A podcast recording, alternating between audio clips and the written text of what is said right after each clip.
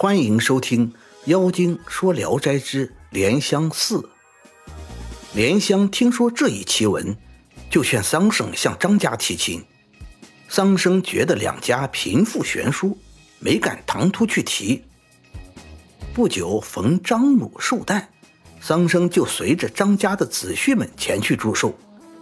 张母见帖上有桑生的名字，就让燕儿躲在帘子后偷偷辨认。桑生最后一个到，燕儿急忙跑上去拉住桑生的袖子，要跟他一块回家。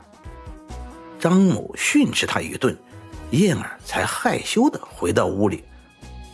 桑生仔细辨认燕儿，确是嫡女再生，不觉流泪，拜倒在张母面前不起来。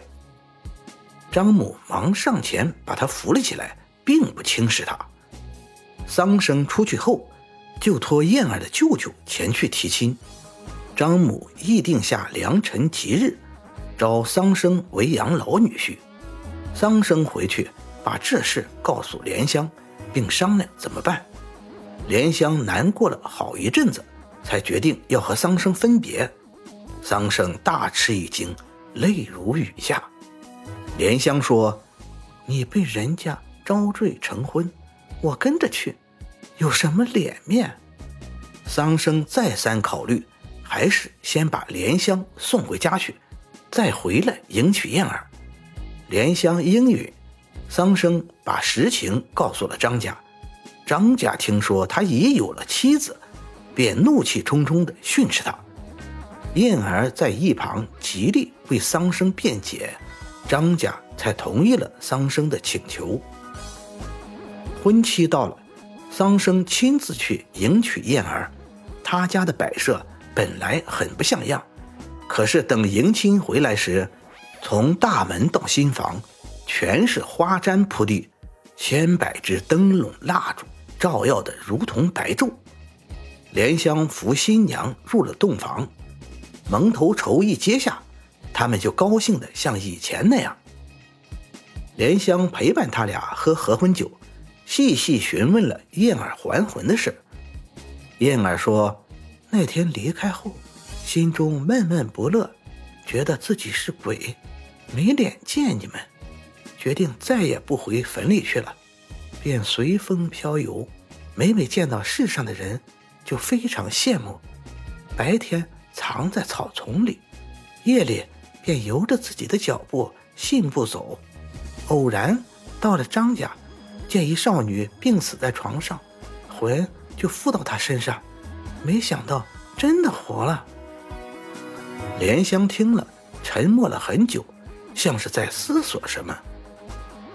过了两个月，莲香生下一个儿子，产后得病，日渐沉重。她握住燕儿的手说。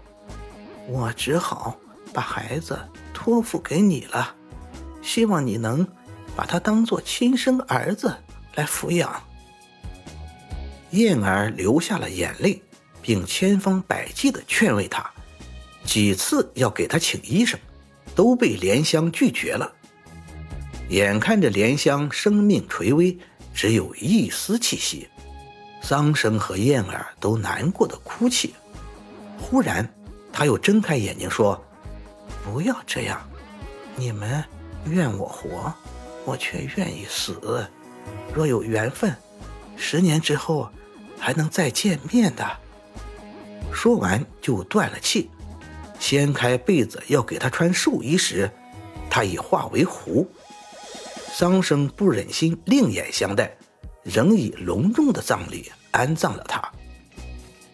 莲香生的孩子取名狐儿，燕儿抚养他如同亲生，每逢清明节都抱着他到莲香的坟上哭祭。后来桑生考中了举人，家境渐渐富裕起来，而燕儿一直愁着没有生育。胡儿聪明伶俐，只是体弱多病，燕儿就经常劝桑生再娶一妾。一天，丫鬟忽来禀报，门外有个老婆子，领着个女孩要卖。燕儿就让领进来看看。乍见面便吃惊地说：“莲香姐转世了。桑生细看那女孩，酷似莲香，也觉惊异，便问：“多大了？”回答说：“十四岁啦。”又问：“聘金要多少？”老太婆答：“我这孤老婆子，只有这么个闺女，但愿能给找个好人家，我也有个吃饭的地方。”日后老骨头不至于丢在荒山野谷中，也就满足了。桑生多付了些银两，买下姑娘。燕儿握住姑娘的手，来到内屋，托起她的下颌，问道：“你认识我吗？”姑娘回答：“不认识。”细问她的身世，姑娘说：“我姓韦，父亲在徐城卖酒。”已死了三年了。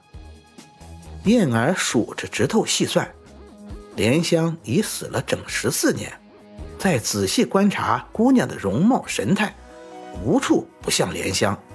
于是拍拍她的头，大声叫道：“莲姐，莲姐，你说十年后再见面，当真没骗我？”姑娘像大梦初醒似的咦了一声，盯着燕儿细看。桑生见状，高兴地笑着说：“这真是似曾相识，燕归来啊！”姑娘流着泪说道：“是了，听母亲说，我一出生就会说话，家里人以为是不祥之兆，让我喝了狗血，就忘记了前世因果，今天才如梦初醒。娘子，你就是那个不愿做鬼的李妹妹吗？”三人共同回忆前生的事，百感交集。寒食节那天，燕儿说：“今天是我遇桑郎每年哭祭姐姐的日子。”便与姑娘同到莲香墓前，见墓地野草丛生，树也长高了。姑娘也触景伤情的叹息。燕儿对桑生说：“我与莲香姐两世都是好友，不忍分离。”应该把前世的尸骨同葬一墓。桑生听了他的意见，就挖开李女的坟，取出尸骨，运回来与莲香的合葬在一起。亲友们知道这桩怪事后，都穿着吉庆的服装赶来观看葬礼，不约而来的达几百人。我庚戌年南游到了宜州，下雨天走不了。住在旅店里，有个叫刘子敬的，是桑生家的一个表亲，拿出同乡王子章写的《桑生传》，约万余字，我得以细看了一下。这里只是故事的大概情况。感谢您的收听，您的支持是我持续创作的最大动力。如果喜欢，请点击关注订阅。朋友们，我们下期再见。